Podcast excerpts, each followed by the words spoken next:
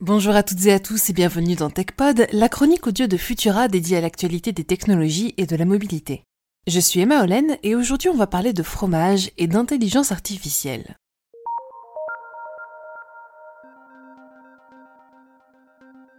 Les plus jeunes ne l'auront peut-être pas en tête, mais certains et certaines d'entre vous auront déjà entendu cette citation attribuée au général de Gaulle Comment voulez-vous gouverner un pays où il existe 246 variétés de fromage?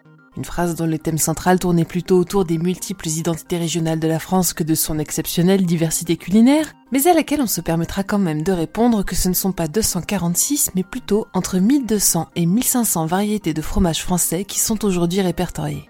Avec une telle variété, même si l'odeur vigoureuse d'un maroilles à point ne nécessite pas de le voir pour le reconnaître, il est tout de même moins évident de distinguer avec justesse un cantal d'un comté ou une tome de Savoie d'un Saint-Nectaire. Comme en musique, avec le fromage, il y en a décidément pour tous les goûts.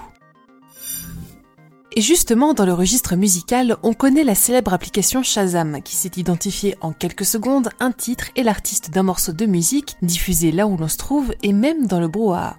Eh bien, figurez-vous que pour s'y retrouver dans cette pluralité de fromages et trouver celui qui correspond à ses goûts, on a maintenant Shazam.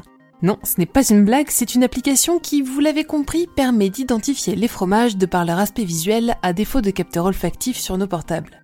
C'est sans grande surprise qu'on découvre que la startup qui l'a créée est française. Elle s'appelle Prévision et son cœur de métier, c'est l'apprentissage automatique des intelligences artificielles.